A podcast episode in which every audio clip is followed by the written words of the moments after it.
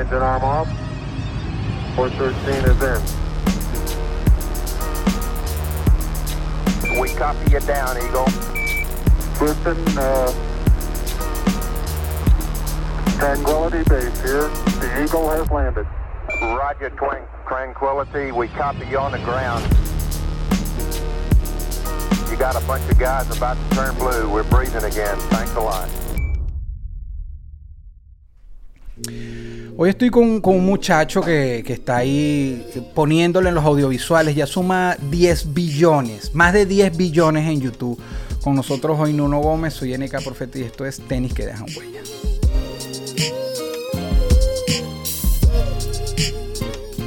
Hermano, bienvenido. Gracias, papito. Gracias por la invitación. Contentísimo estar acá. Este es un gusto, es un honor em, estar con una, una de, las- de- de los máximos pilares, creo yo, de, de los audiovisuales venezolanos. Yo, yo te veo como una de las patas de la mesa junto con, con otros grandes, que, hay- que hay mucho talento en Venezuela. Gracias. y no, hermano, no. Aquí es que uno eh, debería sonar aplausos, pero aquí no hay nada de eso. yo te los doy. Yo te los doy. Mi hermano. Papito, Este, cuéntame. Antes de, de, mm, de entrar un poco a hablar de tu legado y de, y de- de la forma yo de hacer el programa, yo, yo le pregunto al invitado, ¿cómo es tu relación con los tenis? Este, ¿Es algo que te da igual? ¿Solo te pones algo para protegerte en los pies o, o- o te gustan los- Mira, los zapatos no, goma? no te voy a mentir. Yo, yo no, era, no era el fan de tener zapatos. Debo confesar que con el tiempo y poniéndome más viejo, ahora le agarré más cariño, pero a lo que sale todo versionado de algún anime. Ok. Entonces, por ejemplo, Adidas sacó toda la versión de Dragon Ball y yo que nunca he comprado zapatos, me había desesperado buscando en GOAT los zapaticos que sí, de, de Dragon Claro. Ball de, de Adidas y los coleccioné todos, los tengo todos en la casa. Ah, pero sí. Por lo menos, o sea, eso, pero no, no me llego a un nivel. Sé que compré, por ejemplo, eh, eh, tal cual este modelo sí, a un panita las Air Force clásicas así. clásica y un pana que está en Chile que es un duro, que se llama Emilio Street y me lo, me lo customizó completamente de Slam Dunk, que es un anime que yo amo toda Ok. mi vida, y me los mandó o directamente. sea, que eres de anime de entrada. Totalmente. Entonces, bueno. Como Sí, ver, ya lo puedes Sí, ver. Entonces, Yo creo que por ahí de viejo me he vuelto más nostálgico para ese lado a través de los zapatos. Pero no soy una persona que salió la nueva, no sé, los nuevos Adidas, los nuevos Nike, voy a comprármelos. No, no nunca he, he sido fan de eso. Pero los- me encanta, los veo y me parecen brutales. Después de viejo, ¿no? Yo nací en el 83, él nació en el 87. Después de viejo, bueno. Pero parece un carajito loco, chico. Ah, sí. Ah, bueno, me sale barba. Mira, em, ¿tú crees que nos, nos- tú mismo... Yo, yo siempre hago esta invitación que es al Crips. Yo no sé si te acuerdas en TV Crips que se Claro. metían... Bueno, este... Yo invito, o sea, les pido a los invitados si pueden grabar un poco de lo que tienen en casa. ¿Tú, tienes, tú podrías eso que nombraste Claro, grabarnos para nosotros agregarlo al feliz, video. Feliz. Brutal, brutal. Ay, merece que tengo un Eso lo ponemos al final. ¿Qué, qué tal? O sea, yo puedo hablar. Eh, Libremente de, lo que sea. Yo tengo un pana que siempre dice que mi casa es como el templo de los vírgenes.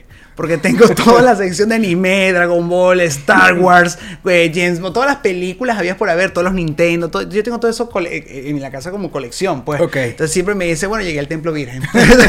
a mi casa, eso es lo que lo dice, eso me da demasiada risa. Yo lo puedo mostrar, no. No, bueno, brutalísimo, brutalísimo. Este, alguna vez cuando chamo, el mundo del, del tenis, del calzado deportivo, mm, es un poco costoso. ¿Sabes? Cuando uno está chamito, no es que vas y eh, tiene su precio. ¿Recuerdas que hayas querido algún zapato de lo que sea cuando eras más chamito y que no hayas podido tener? Y que tú "Arga, me gusta. Oye, a mí, a mí me gustaba mucho todo lo que era tacos de fútbol. Ok. Los de Nike me fascinaban. Futbolero Yo- eres. Totalmente. Yo quería comprármelos. Este, evidentemente, mi- madre y mis padres como que, Mayra, no hay dinero para eso. Así que te, te salió, papá, unos tacos ahí, este, lo que podemos conseguir. Y listo, ¿sabes? Yo creo que también fue por eso que quizás mi, mi, mi, mi inclinación hacia los zapatos no es tan grande, porque yo quizás me acostumbré con lo que teníamos en su momento Claro. determinado. Nunca hemos, nunca hemos sido una familia con un músculo económico eh, extenso eh, whatsoever, pero, pero siempre hemos, hemos sido eh, como muy humildes en lo que, lo que vamos a, a- a calzar. Entonces, Claro. creo que por esa razón también nunca, nunca se despertó en mí ese apetito por comprar zapatos de marca o de la última generación o de modelos ilimitados. Este, y por eso te digo yo que ahorita ya a esta edad, y ya cuando Es uno tiene. pusiste claro. Cuando es niño que tiene dinero en banco se pone a comprar cosas innecesarias. Ese, so- ese soy yo.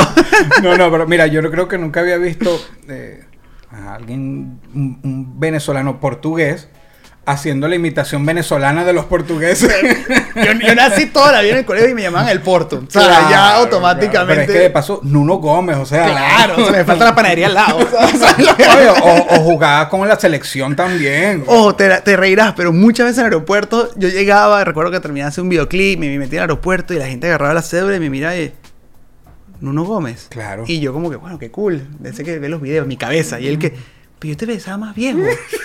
Y yo, que, ¿cómo así? Pero tú no juegas fútbol. Yo que no, soy el director. ¿Quién? No, déjalo así, no pasa nada. ¿sabes? ¿Sabes? Como que ya está. Pa- Mira, para el cuartico.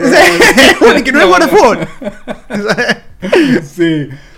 Te voy a llevar ahora más a, a lo de la huella. Me sorprendió eso de los zapatos, de- eh, con la relación de anime y eso. Es primer invitado que, que nos lleva a ese mundo del zapato con el anime. Brutal, es un plus ahí brutal.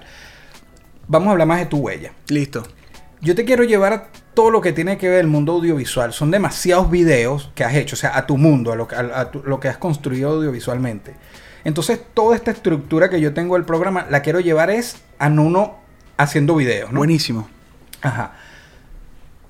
Un lugar que hayas puesto tus pies, en este caso algún escenario, algún, algún sitio donde sea del planeta que hayas hecho un video, que te haya marcado por el motivo que sea, que tú sabes que te llegó ahorita, mira, en aquel video, por algo brutal o por algo que se complicó, lo que sea, tú sabes que lo tienes ahí, Tokio. Tokio. Tokio. Es el mejor lugar que he ido en mi carrera. Es el mejor lugar. Por los animes, vale. ¡Claro! ¡Obvio! ¡Obvio! Que te, te va a caer a mentira. ¿Sabes? Era un chamo gordito. En el colegio llegaba a ver Televen. Veía todas esas comiquitas y decía: algún día quiero ir a ese país lejano donde salen este, estas comiquitas que me fascinan. Y yo sí me prometí: quiero ir.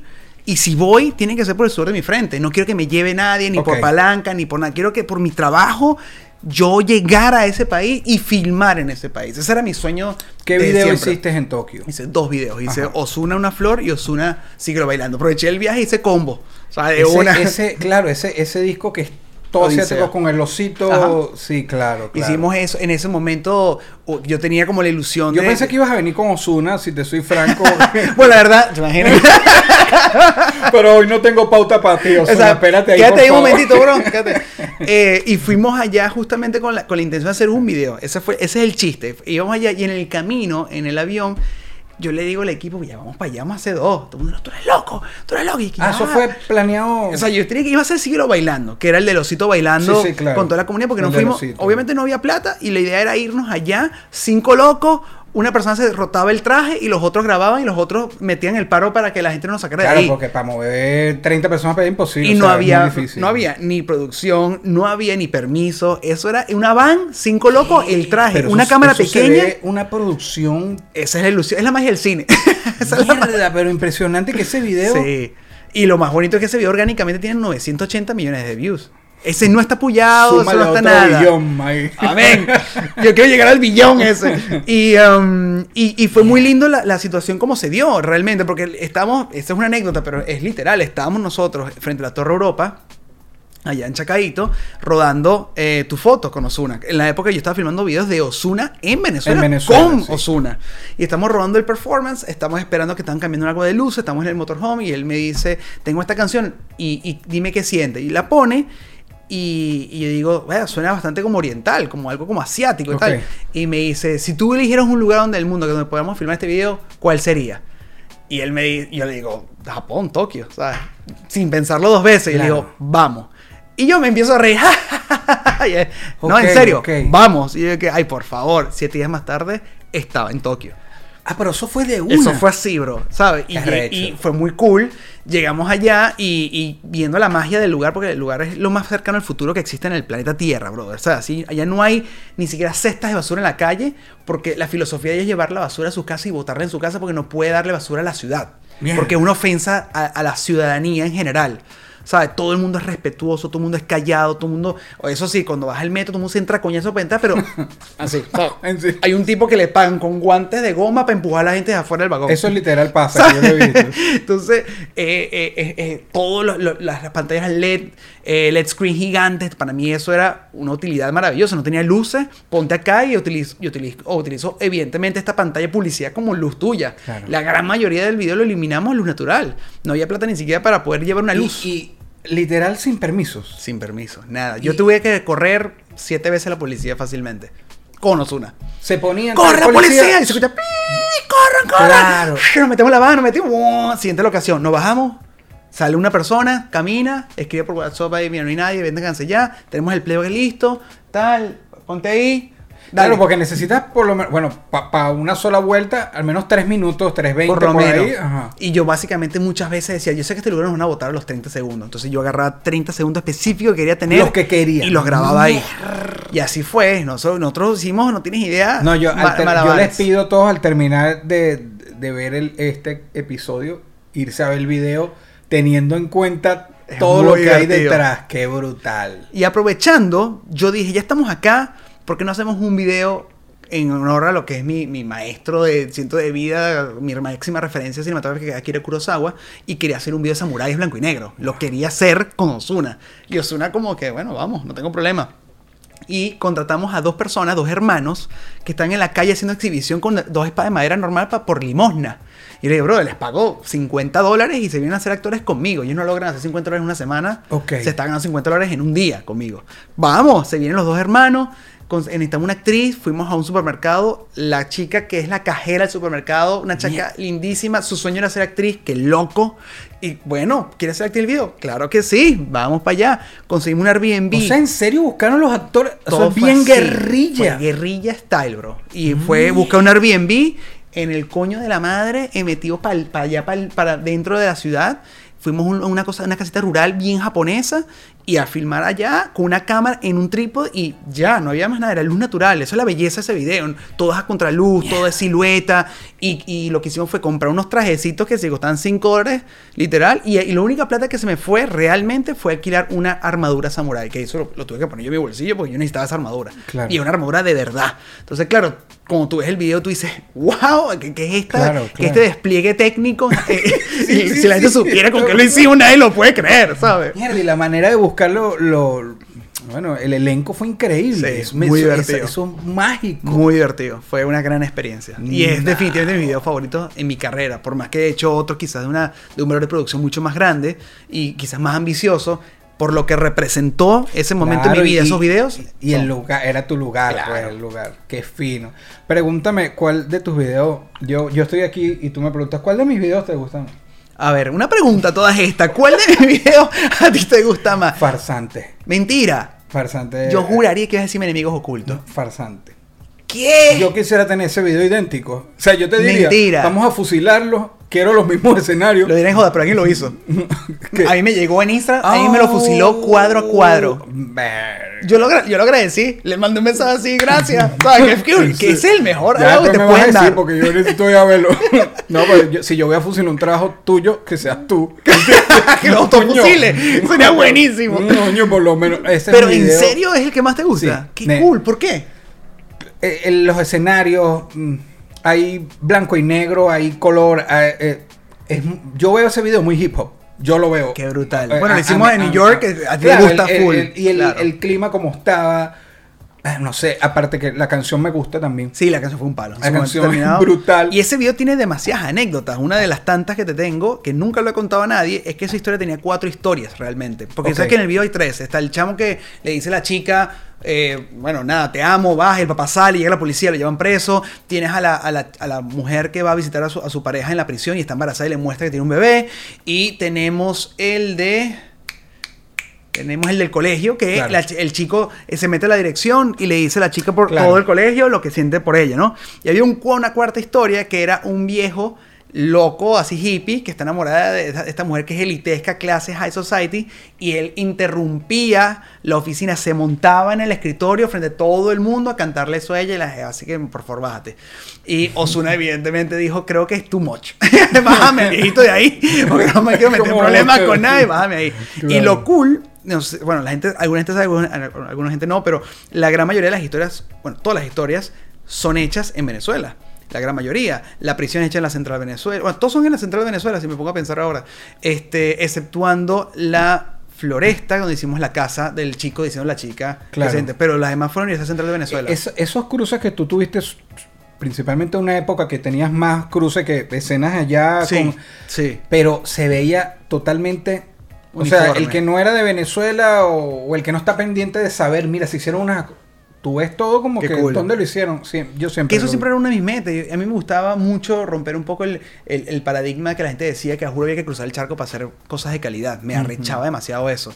Y no, tenemos que irnos juro a no sé dónde para que quede detalle internacional, de, de, de este, de, esta, de este carácter universal que no, te, no Sí. sea latino. Bro, o sea, se puede filmar en Venezuela tranquilamente con equipo venezolano, con, con, con todo el, el personal venezolano y va a lucir increíble. Y Sí, eso fue lo que no- no- me gustó lo que hicimos en, en su momento en Venezuela. Demostramos que podíamos hacer productos de primera calidad, podíamos hacer videoclip que se podía eh, parar enfrente a cualquier video europeo, asiático, norteamericano, de frente y sin tenerle miedo.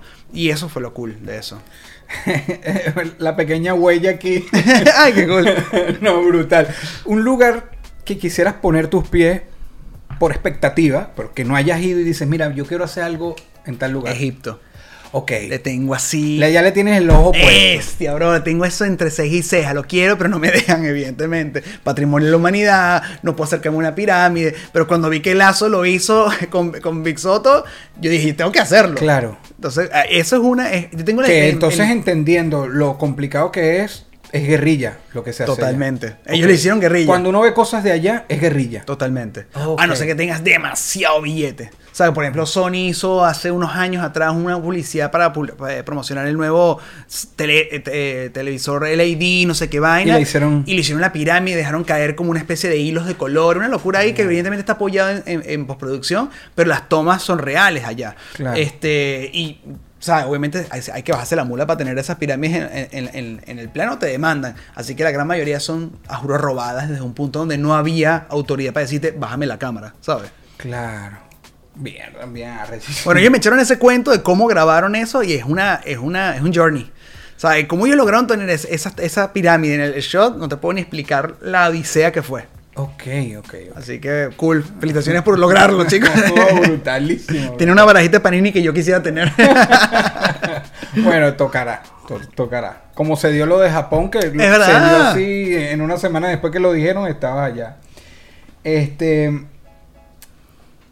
Como estamos hablando de, de lugares, de sitios del mundo, hoy eh, te declaran Nuno Gómez embajador del turismo de Venezuela. Esto es una parte de, de seguir tu huella. Ministerio de Cultura y Turismo de Venezuela. Me encanta, vamos. ¿Qué lugar tú le dices a, al- a alguien del extranjero? Y sobre todo tú, mira cómo has creído en Venezuela, eh, eh, eso que te dije de cruzar con, con escenas allá y acá. ¿Qué lugar de Venezuela tú invitarías a cualquier persona de afuera que, mira, si vas a Venezuela tienes que poner tus pies en tal No, es lugar? cliché, pero es Roraima. Roraima. O sea, es cliché, lo sé, disculpen, no soy tan original, no, pero pero, es es, el lugar que he estado, se me fue la, se me fue el habla, o sea, fue, fue de verdad muy imponente. Tuve la oportunidad de grabar ya un videoclip que lamentablemente no salió el videoclip per se, pero salió la intención de, Ok. que fue la, la- el- la petición de matrimonio de Chino Miranda a Tashi en su momento Ok, terminado. ok. Y, y yo obviamente orquesté todo y, pensé en todo la cómo debería ser, todo, y, y fue divertido rodarlo, pero yo estaba como más embelesado en lo que estamos grabando que en, en- en el video en sí. Creo que todos estamos así, todos fueron... Es una cuestión de energía que no se muy explica, cabilla, ¿verdad? es muy Porque yo no, yo no he estado, Es pero... muy cabilla. O sea, nosotros fuimos con la intención de, de conejear a Tashi diciendo como que vamos a hacer un videoclip de una canción de él y que bueno, no teníamos plata para llevarnos una actriz, que era ella, porque ya que estamos ahí, ¿por qué no lo hace con ella? Y al final sucedía lo de ella tenía que subir al el helicóptero, yo tenía que estar en el helicóptero con ella, Chino se iba adelante, esperaba ya con, la, con el primer equipo de cámara, yo agarraba la reacción, ellos se, se ponían en posición y de repente, ¡boom!, descubríamos el, el Cásate conmigo y... Claro, yo grabando desde, la- desde el helicóptero, wow, qué chévere. Me bajé y cuando me pongo de frente a la, a la- a la magnitud del Santo La Ángel, magnitud. Brother, es algo que se te va el habla, se- te cuesta respirar, es una cosa muy alucinante. No, o sea, lo digo, se me eriza la piel, es una cosa muy Sí. absurda, porque tú no puedes creer que estás, eh, te sientes diminuto, brother. Es como que yo soy un pobre pendejo en el- Insignificante, el- ¿verdad? De algo insignificante. así. Y ahí grabamos el performance del que es alucinante también. Claro. Entonces fue, fue muy chévere. Fue una de las mejores experiencias que he tenido en Venezuela, filmando en un lugar que me dio mucho orgullo. Obviamente no te voy a negar, me puse a llorar. O sea, sentí orgullo, sentí emoción, sentí. Se te mueve la fibra muy cabilla, venezolano, como, como ser humano, como persona creyente en las energías, ¿sabes? Fue algo muy, muy alucinante. Y recomendable para todas las personas que quieran hacerlo. Por favor. Yo, yo, yo tengo que hacer eso, ¿no? Pero... Hay que, yo creo que antes de morir, todo venezolano tiene que, juro, Sí. estar allí. O sea, es algo necesario para como esa, esa hoja de vida, ¿sabes? Que se- selles tu pasaporte de vida y decir, ya me puedo ir en paz. Bueno, esto es, esto es en personal, pero como hablas de la muerte, bien personal recién, yo conecté mucho con, con la visita a, allá, a Roraima, al Salto Ángel, que hizo a la extienda. Correcto. Ahorita. Y le presté como más atención porque, sí, porque me, me- me conecté con todo lo que él estaba haciendo y como uno extraña a Venezuela era una forma de verlo a él caminando Caracas y yo, pensando, ¿no? Y como ver de, de extranjero, como, como le impactó eso, yo desde ese día les dije, estábamos todos viéndolo aquí, nos reuníamos a ver, yo le dije, quiero que me cremen y que mis cenizas las tiren allá. Y les dije, pero no es que se las van a un amigo. Toma, por favor, si vas para Roraima, no, no graba un video, tira eso yo. Tienen que, eso. no sean ratas. Tienen que ir ustedes y. Oh, pero sería muy cool. Pero te lo juro que quiero. O sea, quiero cuando sea que me toque, que mis cenizas las suelten de verdad, por allá. ya lo estás sentenciando en las cámaras aquí. De verdad, lo, sí, pero oye, Lo espero que pase un tiempo porque quiero a mi hija grande. No quiero que eso sea todavía. Bueno, pero- te propongo algo. Si llega a suceder, yo sigo vivo para ese momento, hacemos un videoclip y eres parte de mi videoclip. Coño, pero yo quiero un video, quiero ahorita y me va a... Oh, Pero ¿sabes qué? Este, las cenizas tuyas inmortalizar en un videoclip. Coño, Coño, que de pinga. Osuna descoñetado que se dé la que tú me quieras. Y las cenizas tuyas volando. Coño, pero al menos si estás conectado es que yo viví un poquito más. Por favor, por favor, por favor. Yo hace rato te iba a decir, de, de- de- en algún punto los videos guerrillas creo yo que están en, en todos los directores. Y si no, preocúpate. Exacto, porque esa es la calle que bueno, exacto. Es la verdadera universidad, mi bro. Eso. Y yo te iba a decir, de, de, de esos videos guerrilla, hablando un poco de actualidad, a, a, a todas las cosas increíbles que han pasado en tu carrera. Pero fíjate que entre esas cosas increíbles, lo de Japón fue guerrilla. Totalmente. Eh, te quiero llevar a eso. Un director tiene que pasar por esa escuela. Tiene que. Juro. Para que puedas resolver como resolviste después, un poco de años después allá en Japón. Es que tú ahí te das cuenta cuando un director es director. Ok. Cuando, porque un director con plata cualquiera. Igual que un productor con plata cualquiera, igual que un músico con plata cualquiera. Sí, si te sobran los recursos, es como que. ajá. Eh, la tienes fácil, ¿sabes? Es que manguangua, ¿sabes? Obviamente lo que necesitas tener es una persona que no tuvo nada y hacer oro con nada. Ese es el verdadero artista, ¿sabes? La verdadera persona que se pare y dice, no tengo un coño y voy a ver con los pocos recursos que tengo. Que obviamente cuando tengas recursos, brutal, ya sabrás cómo moverlos y tal, Obvio. pero que con, que con poco hagas mucho. Obvio, hay mucha gente que siempre se queja y que no, bueno, no, que fácil, weón, con y no sé cuánta plata, que weón, que cualquier video te queda recho. Claro, pero yo no arranqué así. Claro. O sea, yo arranqué cuando no tenía nada. Yo arranqué con videos que tuve que poner plata yo, porque yo quería apostar en mi futuro. Que eso la gente no lo ve. Hoy día cualquier, la nueva es generación que no lo ve de esa manera. Lo, lo acabas de decir, ah, el ejemplo, que, que sí. Pero con Osuna pusiste y compraste el, el- el traje, alquilaste el traje este samurai allá en Japón. Igualito estabas tú invirtiendo Mira, lo que tú querías. Para irnos más atrás que eso, bro. Para irnos más atrás que eso.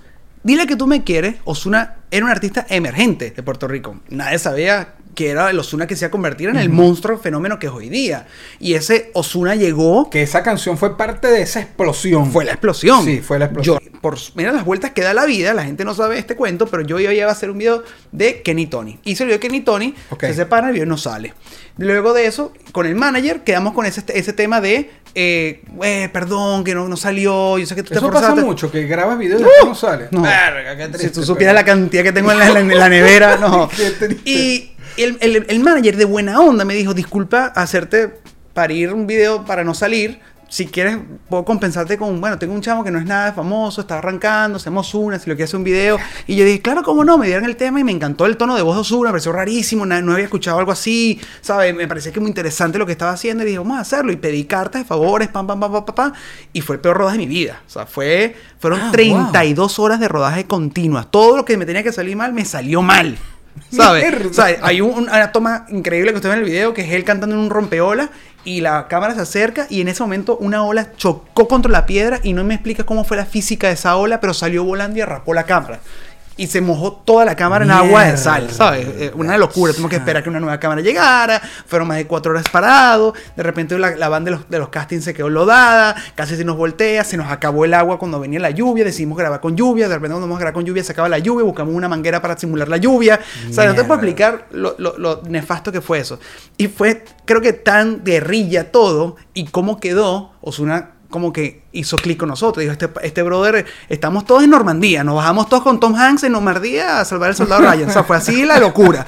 Y el tipo dijo, estos panas Claro. saben, o sea, quieren meterle corazón al asunto y por eso fue que hicimos un vínculo muy, espe- muy especial con Osuna que nos dio repetición. Por más que él creció, Claro. siempre nos llevó con él. Y eso fue lo bonito del crecimiento mutuo. Claro. Entonces, cuando arrancamos allí, no había plata. O sea, yo, yo, yo recuerdo en, en Dile que tú me quieres, yo, yo perdí plata más bien. Yo perdí Ok, mucha wow. plata en ese video. Al igual que muchos otros videos. Daniel Wen lo sabe muy bien. Mi primer video, que fue mi tercer video en mi carrera, mi primer video con Daniel Wen.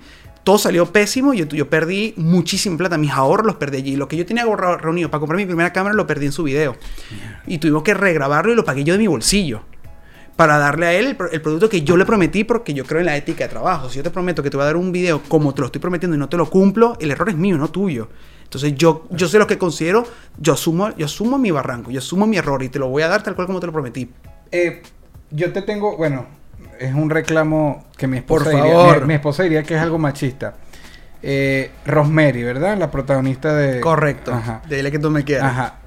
Cuando se besan me dio una rechera.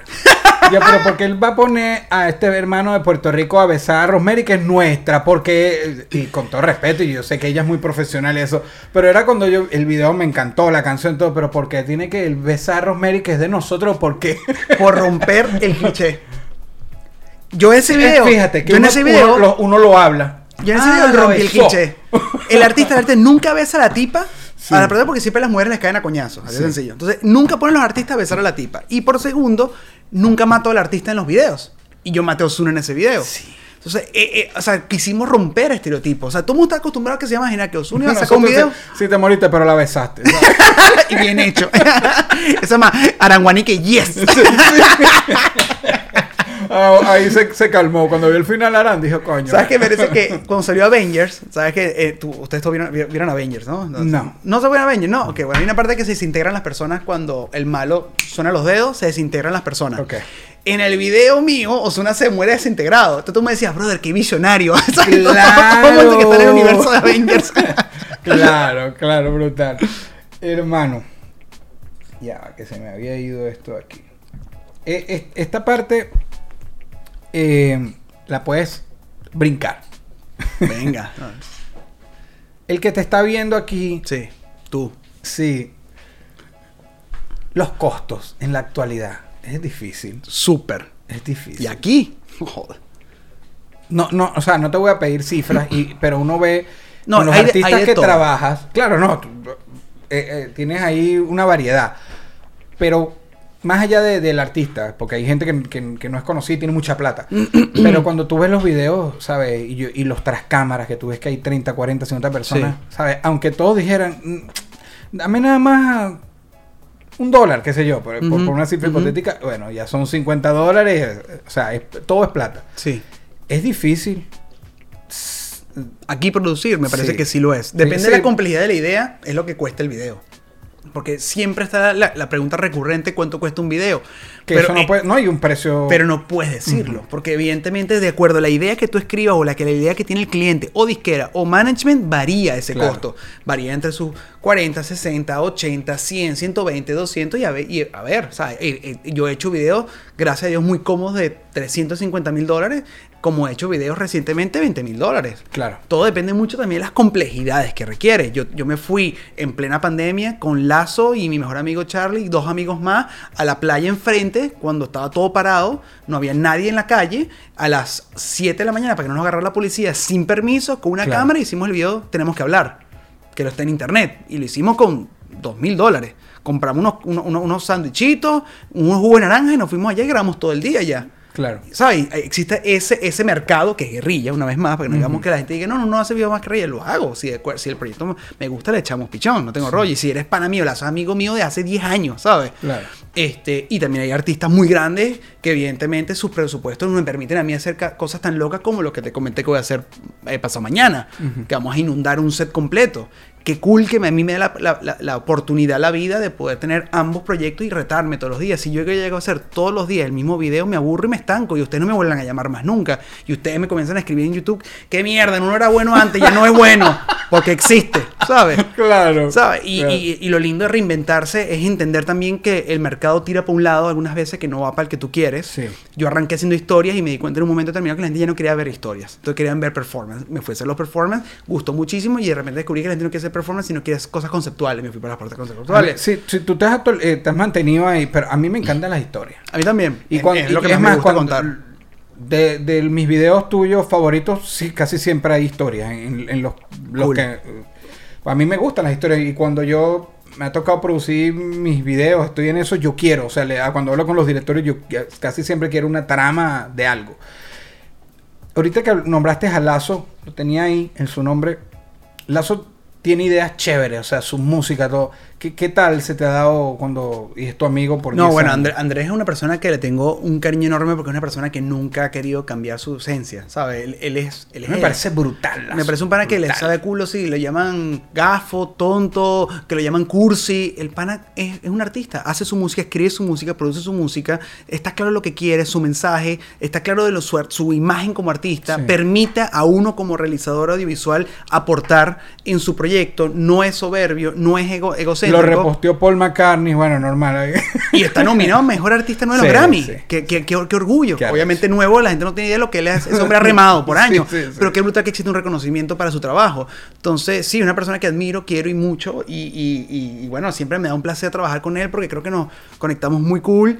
Y, y es venezolano, arrancó conmigo cuando yo tampoco era nadie. Y es cool ver a los panas crecer. A mí me parece que siempre eso es lo bonito. Igual que mi amigo Víctor Drija, igual que mi amigo Claro. Gustavo Elige, igual que mis amigos Chino y Nacho, igual que mis amigos, bueno, hay- un todos los venezolanos que trabajan, Jonathan Molly, toda la gente que puede trabajar en su momento determinado, que, que fino que esa generación creció, hicimos todos juntos y cada quien está haciendo su, su, su ruido por su lado, callándose a coñazo por su lado. Claro. Y eso es lo chévere. Es Y- que eso es lo que te iba a decir, y te lo nombré, lo utilizo también como ejemplo de eso del feeling, ¿no? Como director, ¿qué tan importante es el feeling con, Todo. con un artista? Todo. Pero también te toca que no hay feeling, pero ya el video está pago y hay que sacarlo hay que adelante. sacarlo ¿no? adelante. Ajá, y eso siempre son los rodajes que menos me gustan. ¿Y, y qué crees tú? Que el, el-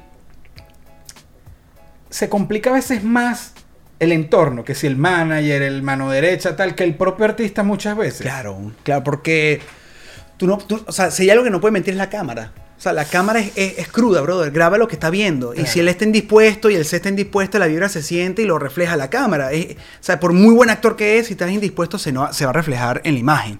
Eh, igual un director, si el director que es el que está colocando el ojo en la cámara, si se siente indispuesto, la imagen lo va a reflejar. Claro, claro. Entonces, claro, eh, uno tiene que ser muy claro y muy íntegro de saber, saber separar las emociones del trabajo y pasarse el switch de ser profesional. Y yo, y a mí me pasa pero- eso. Pero también, eh, claro, te tienes que pasar el switch, pero en el momento que ya tú sientes que está el ambiente como que, que ladilla, ¿no? Sería más chévere que todo el mundo estuviera en la onda de vamos a que esto funcione, no sé. Ahí es cuando entra mi productora ejecutiva, mi socia Maite, y me dice, ya está, ya está, vamos a grabar, ya está.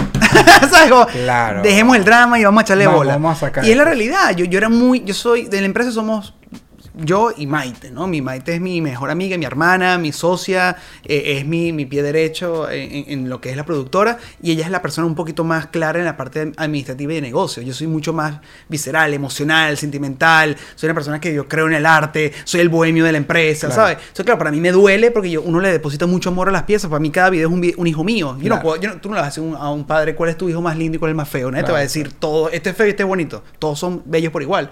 Y yo le tengo el mismo cariño a cualquiera, independientemente de si eres Osuna o si eres eh, Pepito Pérez, Eso. ¿sabes? Porque para mí todos los, los- los proyectos son por igual, ninguno es más ni menos que nadie. En mi cabeza y en mi corazón así lo veo siempre. Entonces, cuando hay algo que no, no, no, no cliquea y lo vemos, me cuesta mucho entender el por qué no cliquea. Porque y, ¿qué te y cuando cuesta ves el resultado, que tú sub- que sabes lo que hay atrás, obviamente no vamos a hablar de ningún artista, pero que tú sabes que el ambiente estuvo pesado, lo que sea. Cuando tú ves el resultado lo ves, eso que me dices que la cámara no miente. A mí me parece que yo lo veo. Aunque la gente, la gente no lo tiene que notar, pero tú sí. Yo lo mira, Yo lo veo, pero me da risa que yo quedo callado y lo muestro y todo el mundo, wow, de Claro. súper divertido ese No, no rodaje. sé, y yo, idea, claro. claro, buenísimo. Y yo por dentro digo, qué cool, porque cumplí mi trabajo.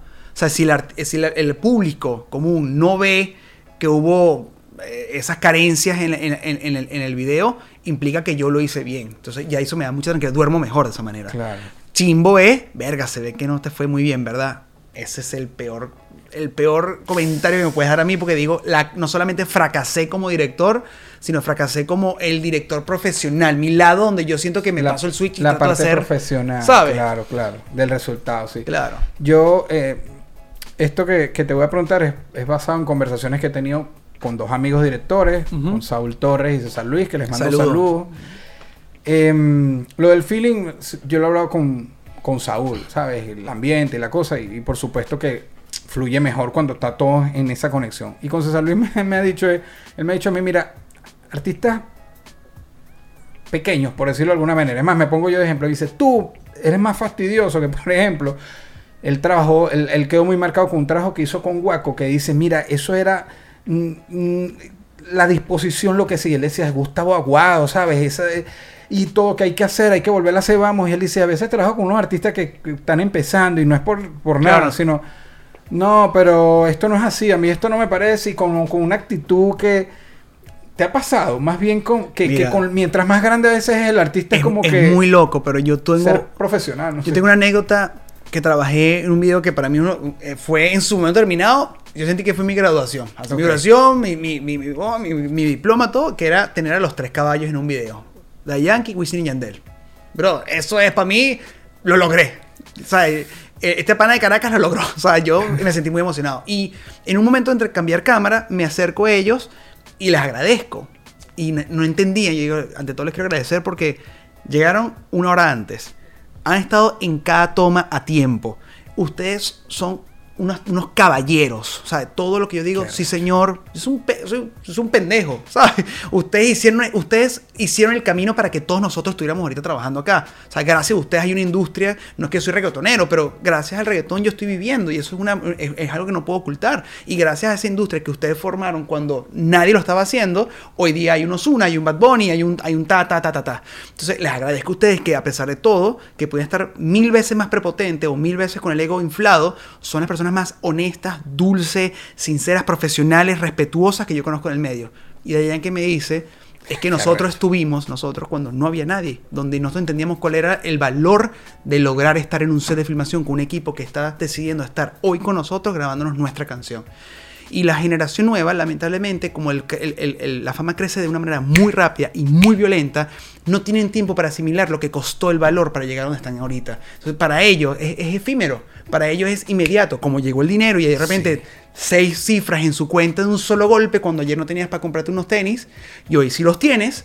Entonces para ellos el dinero es, es algo como, como no, no tiene ese, ese misma, ese misma eh, valor. O sea, para, para mí gastar 20 mil dólares es una locura. Y para ellos son 20 dólares. Sí. Se pone a pensar, ellos le quitan los ceros, ¿sabes? Ellos hacen la conversión así como hacen en Venezuela. Entonces, eh, eh, eh, es, es para ellos el dinero y la fama es algo que sienten que hasta es tácito, cuando para ellos es todos los días luchado para mantenerlo. Que es lo que siempre dice, llegar es fácil, mantenerse es difícil. Y son gente que tiene cuántos años en la industria y siguen sonando y siguen estando en la, en la playlist de, de- de Spotify de los más, de los más importantes, recono- reconocidos con varios premios. Es porque es gente que supo cómo tuvieron que construir su carrera para llegar donde están. Y ahora que están allí no la sueltan porque saben lo que costó llegar Porque allí. el- valoran, entienden todo el proceso. Entonces, es, es lo que digo, a mí me parece, yo, yo pensé que era al revés, bro. Yo, yo cuando inicié esta industria como director, yo siempre pensé que los más arriba eran más mojoneados y los más nuevos eran ser los más humildes. Y me está pasando todo lo contrario. Los más nuevos son los más prepotentes Pero sí pasa entonces. y sí. los más viejos son los más respetuosos. Sí, de paso, muchos nuevos es como que creen que todo lo que les está pasando se lo merecen, ¿no? O sea, todos no podemos merecer cosas, pero las tienes que luchar, no es Claro. que... Te entiendo. Ahorita que hablaste de la velocidad, que ahorita todo es así, que Sí. mira lo de la cifra, ¿no te afecta un poco que por la misma velocidad se tiren una película de producción y, y ya en un mes es como que el video ese viejo y... O sea- y- o también, disculpa, que hay videos que casi que con el celular lo hicieron y la vaina agarra un poco un millón y se... Es un debate que podemos estar horas. Y yo te lo voy a resumir en esta idea. Puedo luchar con muchos colegas que están viendo esto, seguramente, pero es la realidad. Y voy a hablar sin filtro. O sea, así de sencillo. A nosotros nos conviene que exista la velocidad violenta que está sucediendo hoy día. ¿Por qué? Porque hay más trabajo para nosotros. El viernes pasado se estrenaron 33 videos. 33 videos un viernes. Yo recuerdo que para tener 33 videos acumulados eran un periodo de 6 meses, hace dos años. Mierda. Y ahora un viernes tiene 33 estrenos simultáneos de 33 artistas Cabilla, no cualquiera, grandes ligas. Entonces, para nosotros hay mucho más trabajo. Para mí me conviene, evidentemente, igual que para un Fernando, para un eh, Jesse Terrero, para un eh, Charlie Nelson, para un X, o sea, para todos nosotros hay industria para todos. Lo bueno es que hay director y hay industria para todos. No obstante, eso perjudica inmediatamente la calidad del producto. Porque como ahorita la velocidad para generar el video tiene que ser inmediata, no le depositas el mismo tiempo y paciencia que antes le depositabas para tener una sola pieza memorable. Por eso los videos ahorita no son tan memorables. Porque ahorita la gente lo que quiere es sacar cantidad y no calidad. Tú estás Que lo que sacando se un está video... diciendo con la música, que es un poco desechable, no porque es porque no le da tiempo a la gente de, de- de- de admirar la canción. Para de- nada. Ajá. Porque ahorita lo que la gente tiene que sacar rápido para estar, para estar sonando, para mantenerte en ese Spotify y no bajar, para mantener arriba en Spotify y no bajar, porque esa es la, angu- la angustia de todo el mundo. Generar views, eh, generar streamings, generar eh, que estés en boca a boca, que aparezcas en la pantalla del Times Square Garden allá, en el día del lanzamiento. Eso es lo que la gente está consumiendo, lo que ves, esa- ese mundo virtual falso que está en los celulares, que es lo que la gente quiere consumir. Claro. Entonces, para mí uno es difícil, que quiere mantener la barra arriba, por eso cuando la gente dice que bolas que en uno era mejor antes, o los videos de Fernando eran mejor antes, los, Fernando, o los videos de Jesse Terror eran mejor antes, no es que uno se volvió flojo para nada, es que lamentablemente la industria está forzando a tener menos presupuesto porque antes había este presupuesto para hacer tres videos al año, Claro. ahora es este mismo presupuesto para hacer 10 videos al año. Entonces sí, es más trabajo, pero no es más plata, y es más trabajo, pero no es más calidad. Entonces, lo que antes depositabas en estos tres videos que te quedan de la puta madre, ahora no te quedan tan grandes. Ahora tienes que ver cómo tú, como director, no pierdas la calidad, ni bajas la barra y no digas y no te quedes expuesto ante la audiencia para decir, este pana lo que hizo fue, fue flojeó. O sea, la, tiró, tiró, tiró la barra. Entonces, eh, para nosotros, a mí, por lo menos particularmente, no sé, mis colegas, a mí me genera mucha ansiedad. O sea, a mí me pone mucho más nervioso porque siento que uno ya llega a un, a, a un nivel que no quieres bajar. Es normal. Cuando uno llega a un nivel bueno, no quieres bajar de ahí. Claro. Entonces, es difícil luchar contra la corriente para tratar de mantenerte. Sí, porque el mismo medio es como que te obliga a bajar, porque porque no hay más plata para los videos. Entonces, esto es lo que tienes que resolver. Entonces, tienes que ver cómo astutamente puedes hacer un video que no se repita a otros y que sea original y que sea también viralizable. ¿sabes? sin que me nombres a nadie, ahorita que hablaste de plata, algún artista así grande que no vamos a nombrarlo, hay demás, has trabajado con 200. O los artistas en general así te piden, oye, pero cóbrame menos. Te- son así de... Sí. Y da rabia porque. Y sus- sabiendo que están explotados en billetes da- muchos da- de ellos. Da, da tristeza porque yo tengo una filosofía y se, los di- y se lo dije a esa persona que una vez me dijo, es que tú eres muy caro. A mí me molestó mucho que me hayan dicho eso. Porque no es justo. Porque e- es, es muy injusto que tú cuando vayas a unos Grammys, tú te gastas X cantidad de plata para ponerte una ropita y aparecer en la alfombra roja y tomarte tu fotico con tu Richard Mille, con tu, con tu joya, tu grasa, como le dicen ustedes. Y a mí, que estoy haciendo tu videoclip con el que vas a comercializar tu tema, donde tú te vas a exponer y vas a ver un video que la gente va a ver millones de veces, no le pongas el mismo empeño ni economía Claro. para que te veas bien. Entonces yo le digo, si tú vas a los Grammy con una ropa de mierda, tú te ves barato. Es lo mismo que tú me des poca plata para que tu vida se vea barato. Entonces ahí, eh, ahí le bajó dos. Pero es que es la realidad, porque es muy injusto que tú me vengas a mí con tu cara lavada a decirme, eres muy caro, no te voy a pagar eso, prefiero irme con alguien más barato y después estás montando en tu jet y mostrando tus relojes. ¿Sabes? Que cuestan una X cantidad. claro, Entonces claro. es muy injusto para uno que se gana la vida con esto. No te estoy haciendo un favor, este es mi trabajo y tú estás pagando mi trabajo, que no es malo, gracias a Dios. Porque si me estás buscando es porque no soy un pendejo. Entonces, ¿sabes? Eh, Creo que es- es- siento que es irrespetuoso cuando tú le estás colocando la cifra de tu trabajo, Claro. al trabajo de tu, pro- de tu prójimo. Sí. Porque entonces, ¿quién te hace a ti o, o quién te atribuye a ti el poder de, de determinar si mi trabajo tiene un costo que tu cabeza considera que es muy caro o no?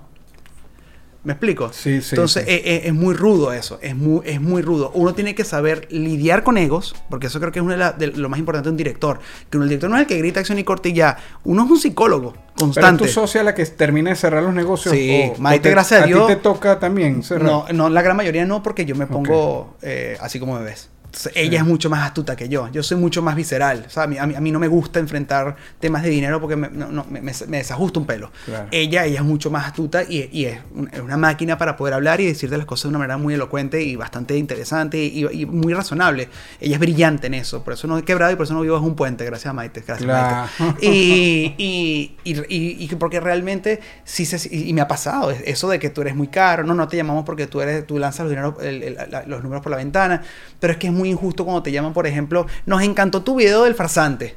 queremos un video como el farsante. Listo, yo te hago una historia como el farsante y te lanzo el presupuesto del farsante. Y me dice, no, eso está muy caro. ¿Sabes? Quieres un Ferrari, pero me vas a pagar un Fiat Esto es una forma de decirme, Leo, o sácate esa idea de la cabeza. ¡No, loco! no, no, yo te entiendo que te traen de referencia. Mira, quiero como esto y tú, bueno, algo así, vale algo Pasa así. mucho. Y aunque la gente no crea, uno, uno se emociona, porque la gente cree que uno no se emociona. O sea, a mí me emociona que te digan, me encantó tal video y que estamos buscando por esto. Qué bonito porque te gustó lo que yo hago y acudiste de entre tantas opciones a mí. Eso es un halago Claro. y lo agradezco. Pero cuando de repente dices, quiero lo mismo, pero tengo la mitad, tú mismo te estás colocando un cuchillo en la garganta. Entonces vamos a hacer, yo siempre soy muy razonable, digo, ¿qué tienes? Y trabajamos en función de eso, porque es lo más sensato. A mí me gusta exprimir. Yo no soy una persona, y te soy sincero, que me das, no sé, X cantidad de plata y yo gasto el 20% y me quedo, eh, me, me- me bolsillo el 80%. No lo soy. Quien me conoce, la industria me conoce, sabe quién soy yo. yo tú me das 100 y yo gasto 90. Porque soy así y me quedo 10% para dividirlo entre las personas, ¿sabes? Claro. Porque yo soy la persona que yo, yo, yo, soy, yo soy dueño, soy artístico. Me gusta exprimir el, el- el presupuesto y que Ay, quede que- y que increíble, que, se vea la factura. eso, y sí. que tú digas, ¿sabes qué? Si invertí la plata, mi plata está bien invertida. Eh, ahí está el billete que yo metí. No sé si es 10 mil, 20 mil, 30 mil, 100 mil, lo que tú sea, pero que tú sientas, invertí mi dinero en la persona correcta. Yo soy esa persona. Yo quiero ser la persona que tú sientas que este para no me está robando, está siendo honesto con su trabajo y me está cuidando ante todo. Yo soy esa persona. Y yo, yo así sido mi filosofía de trabajo desde que yo arranqué. Y, y- y así la mantengo. Brutal, hermano. Brutal, brutal. Mira, esta. Me voy a poner en tus zapatos.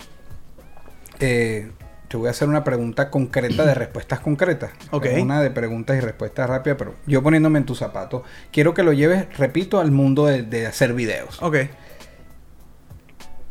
Empieza un video, la filmación, ¿a qué me enfrento? Estoy yo en tus zapatos, soy Nuno Gómez, comenzó esto. ¿Qué, qué es lo que te tienes más que enfrentar para que, para que se dé el resultado, lo que quieres cuando ah, comienza una, una filmación? Que el primer plano se haga rápido. El primer plano No específico. importa lo que tú hagas, graba una mosca en la pared, sácalo rápido. Cuando tú grabas el primer plano rápido, dictaminas el ritmo del set. Y la gente dice, este pana está seguro. O sea, este pana sabe lo que está haciendo. Si tú haces el plano, Sumamente importante el primer para mí es plano. crucial. Ok. Para mí es crucial. Porque cuando tú haces un- el primer plano y dudas, demoras, se pasa mucho tiempo y te estancas, Y la te hace gente como un se- efecto dominó, ¿no? Después. la gente se aburre, dice, ah, este pana no, este pana no tiene idea de lo que está haciendo. Ah, eh, psicológicamente afectas el set, bro. Entonces, para mí, para mí es muy importante siempre que por lo menos los primeros planos salgan rápido y generas como una emoción. La gente se emociona, coño, vamos bien, vamos, vamos, y se Esto emociona. va a salir, claro. Y yo soy de las personas que sí me gusta compartir lo que estamos haciendo a cualquier persona del set. A mí me parece cool que tú le digas a las personas con las que vas a trabajar y las hagas partícipe de tu idea. Porque ya el video no se vuelve... que se comprometan en. Claro, porque ya vuelve, ya se vuelve su película, no tu película, es nuestra película. Mm. Entonces ya todo el mundo se atribuye el video para ellos, ¿sabes? No, vamos a sacar, a mí me da risa que muchas veces, eh, vamos bien, ¿verdad? Vamos bien, ¿sabes? Oh, nos quedó cool eso ahí, el otro día cuando filmé- terminé de filmar algo, pasó el, el tiempo, sale el video y vuelvo a encontrarme a la misma gente en otro rodaje me dijeron, "Co, nos quedó arrechísimo ese video de, de los caramelos de Osuna, ¿verdad? Sí, coño, qué cool Qué. Que ellos, eso es su video. Y se lo muestran a su familia. Yo trabajé en este video, mira qué cool, ¿sabes? Me parece lindo que exista esa, esa, ese, ese, ese efecto o ese sentimiento Sentido de pertenencia. pertenencia, ajá, sentido de ¿Sabes? Y creo que eso es lo que genera que, la, que la, la mística de trabajo que existe en el día de rodaje fluya a una velocidad aún inclusive mayor que lo habitual. Brutal. ¿Qué te hace feliz? ¿Cómo, cómo te diviertes eh, entendiendo en el contexto que estás trabajando cuando... ¿Qué te hace feliz en el momento de hacer los videos? O sea, te puedo, hacer una, pre- te puedo hacer la respuesta técnica y la respuesta filosofal. La respuesta técnica, a mí me encanta dirigir actores. Me fascina. Me, me encanta sentarme con un actor y decir, mira, tu backstory es esto, esto, esto y esto. Deberías vestirte así, tu comportamiento, el, el lenguaje corporal debería ser así, deberías hablar de esta manera. Creo que deberías picarte un ojo porque, no sé, de algún momento se te cayó algo en la cara y tienes una enfermedad en el ojo. De repente te duele la espalda porque tú eres eh, una persona que no descansa, haces obras. O sea, como construir el personaje con los actores.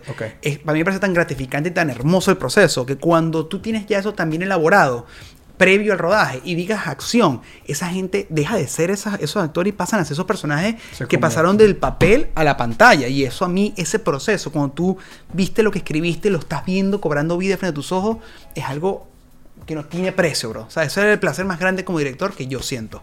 En la parte filosofal, a mí me parece que lo más gratificante, lo que me da genuinamente felicidad, es que un video mío llegue de cierta manera a impactar de manera positiva la vida de alguien. Eso, a, a mí eso vale más que cualquier plata que me puedan pagar por el video o lo que sea. Claro. O sea, que a mí me llegue una persona y me diga, eh, gracias a tu video decidí ser director y hoy día estoy haciendo videos en cualquier país del mundo, bro, me encanta. O sea, eso a mí me genera una felicidad. Por eso viene Universidad de la Calle, por eso viene Claro, las claro. iniciativas que hago en Walkie Talkie, por eso, porque me parece que es cool inspirar, aunque sea lo más Sí, es mínimo. completamente motivacional esa- esos contactos que tú tienes ahí. es que hay que formar una nueva generación. Y no eres egoísta a la hora de, de- de expresar tips, de formas de resolver, de, de ser bien abierto como con tus fórmulas, por decirlo, no sé. O, Para nada. ¿Sabes? Siento Tus que- herramientas. Siento que lo más lindo es lo que la vida te enseñó, enséñalo también. Claro. Es claro. un ciclo de la vida. O sea, hay mucha gente, yo tuve que formarme cuando nadie me quería decir nada porque odian hacer generar competencia. Para mí me maravilla que exista competencia y competencia sana. Porque gracias a la competencia sana tú mejoras.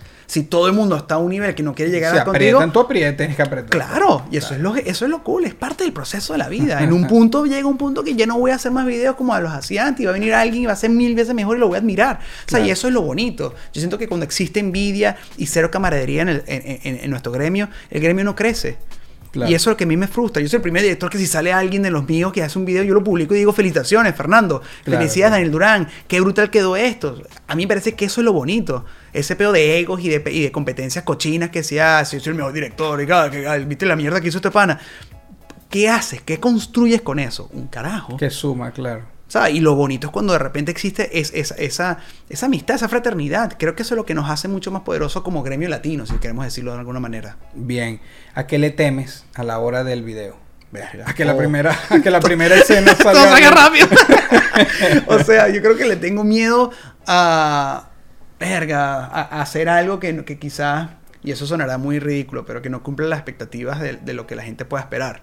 Ah, yo siempre sufro de eso, ¿sabes? Siempre estoy pensando, oye, por más que yo haga un video para mí o un proyecto para mí, tengo miedo de que quizás no, no logra satisfacer a alguien y diga que es una mierda. Me duele, obviamente, soy ser humano, Claro. no soy de piedra. Y me duele cuando alguien manifiesta algo así como que me parece una, una mierda lo que tú hiciste. Claro, y en el caso tuyo, no es que tú estás sacando un video que tú eres el protagonista, sino que es el video que le haces a alguien.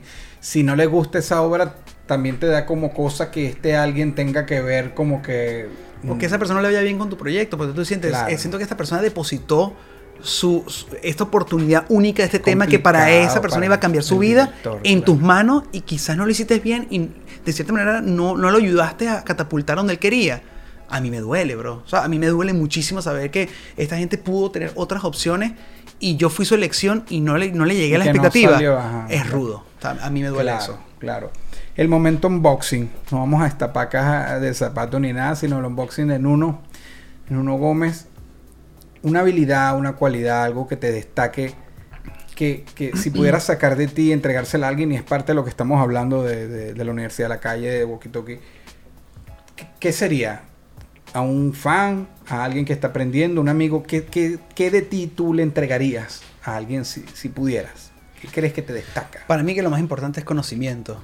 O sea, conocimiento es poder y es una realidad. Conocimiento es Este, poder. uno puede dar cámaras, uno puede dar trípodes, uno puede dar filtros, uno puede dar claquetas, pero si ellos no saben cómo usarlo, ¿para qué lo regalas? Claro. Siento que el conocimiento es lo más necesario hoy día. Y siento que la disciplina de la humildad, la disciplina de, de la ética y moral, la disciplina de ser correcto y justo con tu equipo laboral, de respetarlos, de tratar a la persona que es dueño del edificio como aquel que limpia el edificio de la misma manera. Claro. Yo yo siento que si tú construyes las generaciones eh, que, que continúan a mi legado y el legado de muchos otros directores de, con, estos, con estos valores, vamos a tener un mejor gremio en un futuro. Porque ahorita la gente, lamentablemente, como bien he dicho, eh, vive más de lo que el like dice, o lo que los comentarios del Instagram dice, o lo, o lo que dice las críticas del, de YouTube, más de lo que realmente el verdadero objetivo de la pieza que estás haciendo. O sea, ¿cuál es tu verdadero objetivo? Sí, obviamente comercializar una canción de un artista, Claro. pero hay algo, tienes un mensaje dentro de tu discurso. O sea, quieres proponer algo, quieres incentivar algo. Eh, Creo que eso es donde recae la importancia de lo que tú haces y tu responsabilidad social como director. Brutal, brutal. Conversemos. eh, una sección donde yo traigo algún tema específico. Y yo guardé otro, otro de, de tus temas que me gusta mucho. Está Osuna otra vez. Y nombramos mucho Osuna porque Está ahí, por cierto. Espera que Disculpa, ya- ya vas a venir. dile que vayan prendiendo el avión. Mira, este, el, el video con Nati criminal. Correcto, wow. Eh, ese, ¿Te gusta ese video? me a mí me encanta Nati Natasha. Tú sabes que ese es mi peor segundo video. En serio. No, bueno, el conversemos. Yo hoy traje a, a, a- a Criminal porque la canción me encantó. Me encanta Nati. Osuna es Osuna. Eh, ¿No te gusta? No, no, no, no, que no es que mi peor. Me fue. ¿Peor en qué sentido? El peor día de rodaje. Mi segundo peor día de rodaje. Yo y, y tiene como casi dos billones. Yo y- terminé, mira, yo terminé ese video, me fue todo mal. Fue una prisión abandonada, dos semanas después de ser Sí, abandonada. era una prisión, ¿verdad? Porque Sí. es que construir algo así. Es una, una penitenciaría femenina en Puerto Rico, abandonada dos, días, dos semanas después de yo, yo rodar. por hecho que el video era aquí en Estados No, Unidos. fue en Puerto Rico. En. Creo que fue cerca de Bayamón y todo. Ok. Y, y fui a esa prisión y cayó casualmente en su momento una de las peores tormentas eléctricas que jamás ha azotado Puerto Rico. Y todo se enlodó y todo fue un desastre. Y para pasarnos de ala a ala estaba todo inundado. Y fue espantoso. Fue una, una experiencia, te lo juro, que yo llegué al hotel a llorar y decir, más nunca dirijo. Así me quedé yo. Así ese nivel. Traumado. ter- terminé que dije, yo no sirvo para esta mierda. Dije así. Lo dije varias veces. Pero ¿qué sentiste? Pero, pero, Frustración, fr- sentí pero, que no lo eh, iba a lograr. Pero los artistas se sintieron incómodos con las cosas que no, y pasando. están conscientes de lo que estaba pasando alrededor. Es que era muy, era muy caótico. No te puedo explicar lo caótico que fue ese rodaje. Fue rudo. Pero ¿en qué sentido afectaba? ¿No, ¿Se fue la luz o qué? ¿Cómo Se que- iba la luz, de repente la persona que vino a hacer foco no hizo foco por cuatro horas, todas las tomas están fuera de foco. ¡Oh, Dios! Cosas así. Y claro, yo llegué al hotel y dije, yo no- y era mi segundo video internacional, era mi segundo video que yo pisaba charco fuera de Venezuela. Y yo decía, yo no sigo para ser director fuera de Venezuela. Entonces comencé a, a decir, ¿será que yo no soy bueno en A Venezuela? dudar de ti, a- No, no estoy, yo no estoy ni, ni remotamente preparado para ir a una liga mayor. Y, y dudé mucho, dudé mucho. Y fue, fue traumante. O sea, fue así que yo, yo comencé a, a cuestionarme mi carrera. Y. Pero cuando ves el resultado final. No, una locura. Editamos, sale el video y es el video más visto en, en el mes. Pero Y- te ayudó a curarte. A, a- Bro, es, mi- es el video que tiene mayores cantidades de views en mi carrera. Irónicamente. Es lo más loco de todo. O sea, el peor rodaje, el segundo peor rodaje de mi vida es casualmente el video que tiene mayor cantidad de views. No lo entiendo. Pero así es. Y quedó lindo. Y gracias a ese video me llamó Romeo Sí, Santos. yo y dije, gra- yo dije uno punto. Ese video tiene más de 2 tiene billones. 2.8 millones. Sí, dos billones punto- billones. de views. Billones. Es una locura ese video. Y mira. No, es que cuando las cosas son, son, porque este Osuna también dijo en una entrevista, no, no es ningún secreto ni nada, que él no le tenía como fe a la canción, que era Mira. como que. chamo, Qué loco. pues mira Y se volvió, que- sí, se volvió la bandera de Nati. Sí, sí. Este. Ya. Tu top 5, te voy a llevar al, al tóxico de, de Nuno. Ok, pero con la condición de que tú me tienes que dar el top 5 de tus favoritos. Ya sabemos que el farsante es, me dijiste. Ah, el el farsante es la- el que más me gusta. Después me tienes que decir los otros cuatro. Plomo, Responsabilidad. No, te, puse un aprieto. se- esto se apaga. Mira, escucha. Directores. Sí. Yo, yo siempre, eh, eh, dependiendo del oficio del invitado, Sí. le pregunto, tu top 5 directores, me gustaría latinos. O sea, no, no quisiera tu favorito de Japón o de, de Asia. me gustaría cinco...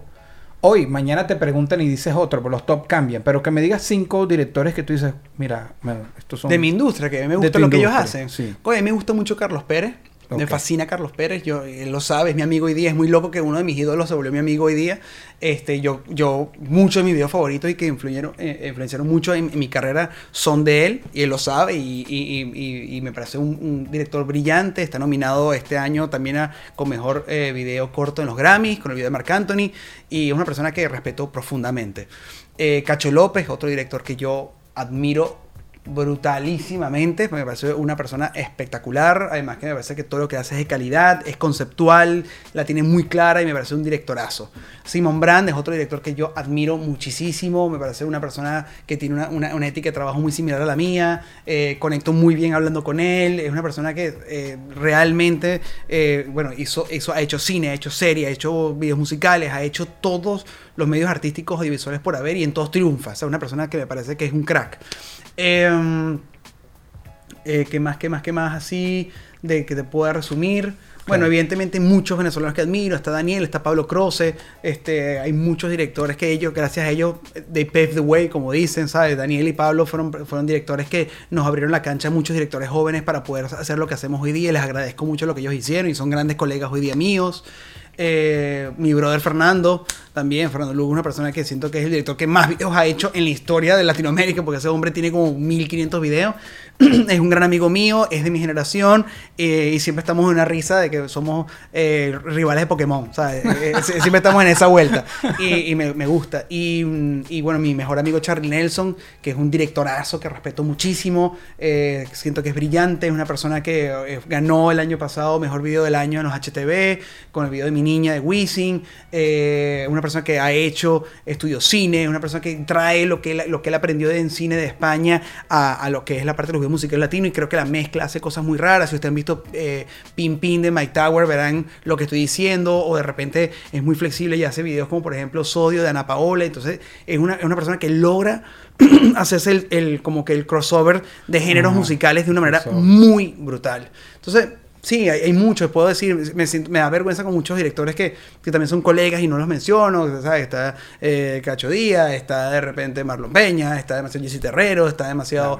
¿sabes? Hay muchos directores que, que- que conformamos esta linda comunidad de directores latinoamericanos que todos los días salimos a la calle a hacer videos para todos ustedes y que cada quien tiene sus propios demonios luchar en, la- en, en una industria bastante competitiva donde ahorita el cine digital elevó la, competencia para poder destacar de tanto material que está sucediendo hoy día y al igual que mucha generación de relevo que también está haciendo cosas brillantes. Entonces, eh, a todos ustedes, que, si no los mencioné, no, lo tomen eh, eh, como mal, sencillamente mencionando nombres, a todos los admiro, a todos los quiero y- y les agradezco lo que están haciendo, porque gracias a ustedes hay industria y seguirá habiendo industria.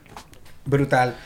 Ya estamos por terminar. Yo tengo dos preguntas con las que cierro, pero antes me gustaría, repito, en tu entorno, si estás en un video, una metida de pata que recuerdes, una metida de pata en un, en un video que era metí la pata con el artista, así que tú digas, verga. Te la tengo. Sí, llegó Te rápido, tengo, así te la que tengo porque dolió. ha sido uno de los momentos de mayor humillación personal que he tenido en mi vida. Yo me acuerdo Dios mío. íbamos a hacer el video de Chino Miranda, su primer video solista. Y claro, yo recién hacía los videos en Venezuela, yo no había tocado tanto la puerta, había hecho uno que otro de Osuna y Osuna en su momento estaba creciendo, no era Ahorita que nombraste a Chino, el de Chino y Nacho con Dari Yankee también lo hiciste. correcto. Importante. Correcto. Importante. Y claro, eso era lo creo que lo más cercano de estar en el Olimpo, ¿no? Cuando vi a Daddy Yankee a mí se me... Yo digo, "Uh". Claro. Y claro, pero, pero en su momento determinado, cuando Chino sale independiente y va a hacer este tema con gente de zona, Wisin, a mí, a mí la emoción de ver a Wisin era otra barajita de Panini holográfica que necesitaba tener. ¿Sabes? Yo dije, yo necesito Claro. tener esa barajita. Entonces, vamos a hacer el video. Viajo de Venezuela para Estados Unidos. Vinimos a hacer el performance de Wisin acá. Y yo quiero destacarme, o sea, yo quiero ganarme a Wisin, yo quiero que Wisin diga este chamito, yo quiero este chamaquito, yo quiero que haga mi próximo video. Y yo, de- y yo filmo y hago mis tomas y hice unas cosas rechísimas. Él veía el monitor y decía, puñeta, qué bien, qué bien. Y yo, sí, sí, sí. Y termina el rodaje y digo, tengo que terminar esto con un broche de oro. O sea, yo Iba tengo- todo bien, yo- hermano. claro, yo, yo sí, la estoy partiendo y le digo, y recuerdo que miró más y te digo, ¿sabes? Como Ay, que, I got this, I got this. Y llego y le digo, Ay, Gracias por todo, capitán. Y tu música de capitán es Yandel. Entonces, claro, ¿sabes? Él Se se, fue la- me queda mirando y me dice: Yo soy el extraterrestre Wisin, ¿sabes? Eh, El extraterrestre, eh, ¿sabes? Y, él- y yo, capitán, porque es un equipo de fútbol. Y todos somos un equipo de fútbol, ¿sabes? Yo quería bajarle el pechito y lo que hice fue cagarla aún más. Y, entonces, claro, como que. Me abraza así como que ya está, ya está, ¿sabes? Como que entiendo tú. No te hagas eso, Ya tú- está, ya entendí que tú mismo te tiraste ese tiro al piso y ya está. Y yo estuve sudando, brother, sudando. Pero todo después el día que, no que volviste a ser". trabajar con él, en ningún momento ah, ah, Se lo dije, Se que lo sí. Hoy día que soy amigo de Wisin, Por eso. se lo dije hace nada, porque te- me da mucha vergüenza. Y se lo comenté y le dijo, puñeta, ni me acuerdo. Ni me acuerdo. Yo. fue un día más, y se pero, rió coño, demasiado. pero, había salido No, bien, ¿vale? En la despedida. No, no. No, espantoso. Y creo que otro que también es espantoso, y eso sí es una, es una, una burrada de mi parte, eh, terminamos un rodaje donde a mí me gustó mucho el material. Pero tengo entendido que por parte del, del equipo del artista no están tan a gusto porque están acostumbrados a otro tipo de video, Ok. cosa que es perfectamente natural. Pero entre los comentarios, a mí me, me- me dio mucho bajón. ¿Sabes? Como que escuché como que veo, veo todo esto horrible. Yo escuchando eso, no me lo dicen, pero lo escucho, ¿no? No me gusta nada. Y, y, coño, uno, uno le duele, weón. Entonces es su trabajo. Claro. Y, y termina así como bajón y tal. Y terminando el rodaje, estoy con, con, con mi productor y mi asistente de dirección. Y me ven así bajo, ¿qué te pasa? Y yo, bro, es que, ¿sabes? Coño, uno le mete corazón a esto y escucho que no le gusta y no sé si no le está gustando, me duele mucho y tal. Y entra una persona en cuadro y me dice, ¿qué tal, uno? ¿Cómo te fue? Y yo lo confundí con el novio de alguien más, de una, de una amiga.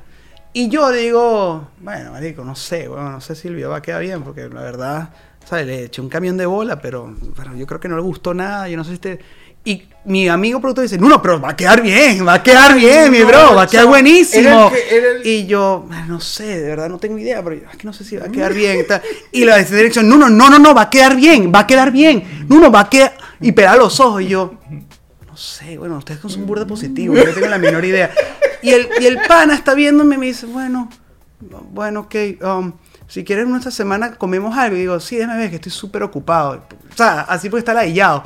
Y él, ok, bueno, se va. Tú eres estúpido, me dice. Y dije, ¿qué?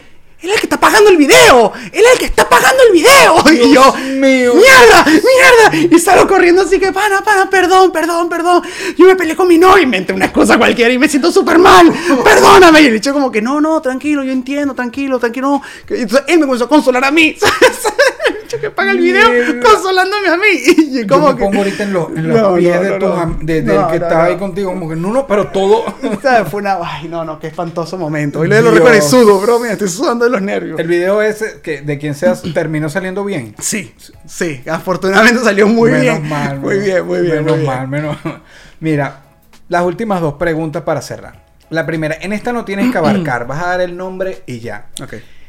En los zapatos, esto sí es más general, no te puedo llevar a que lo hagas a, la industria, pero en los zapatos, ¿de quién no quisieras estar? Cualquier persona en el planeta, que tú digas, yo no quisiera estar en sus zapatos. No vas a explicar por qué.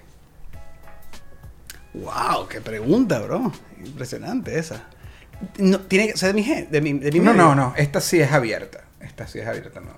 Cualquier persona en el mundo que tú dirías, mira, yo no quisiera estar en los zapatos de X. Y no vas a explicar el por qué, simplemente que no. Bueno, nadie del gobierno, definitivamente. Ok. Ya, o sea, eso explica solo, ¿verdad? Ahora, con esta nos vamos. En los zapatos de quién, si pudieras estar por 24 horas, no es para siempre, por un día, con todo lo que sabes hoy, con todo lo que sabes hoy. Si pudieras estar en los zapatos de alguien por un día, ¿quién sería y por qué? Ahora sí. Esto fuera de cama te diría la respuesta diferente, pero no me quiero meter en Ah, problemas. esa me la dices a mí. Eh, a ver, está buena la pregunta, está muy buena.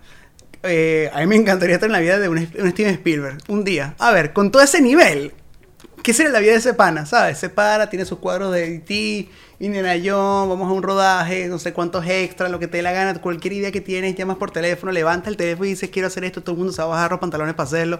Qué brutal, ¿sabes? Me encantaría. Sí, sería, creo que sería una, una, una super experiencia. Muchas gracias.